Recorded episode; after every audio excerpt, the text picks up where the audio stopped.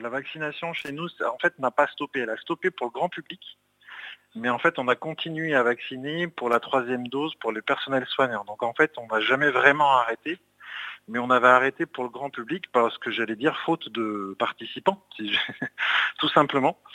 Euh, comme beaucoup de, centres sur le secteur, on avait diminué euh, progressivement, on avait vu diminuer progressivement le nombre de candidats à la vaccination, puisque les choses allaient mieux.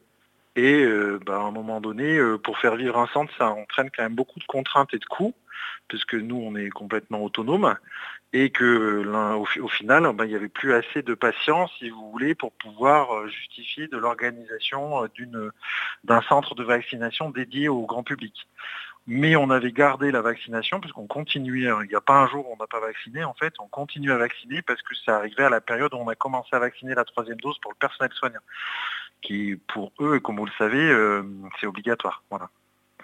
Et donc en fait, on a repris à la demande de l'ARS, euh, de par euh, le contexte épidémique actuel, on a repris la vaccination grand public depuis le 1er décembre. Donc en remettant une organisation globale pour pouvoir accueillir du public.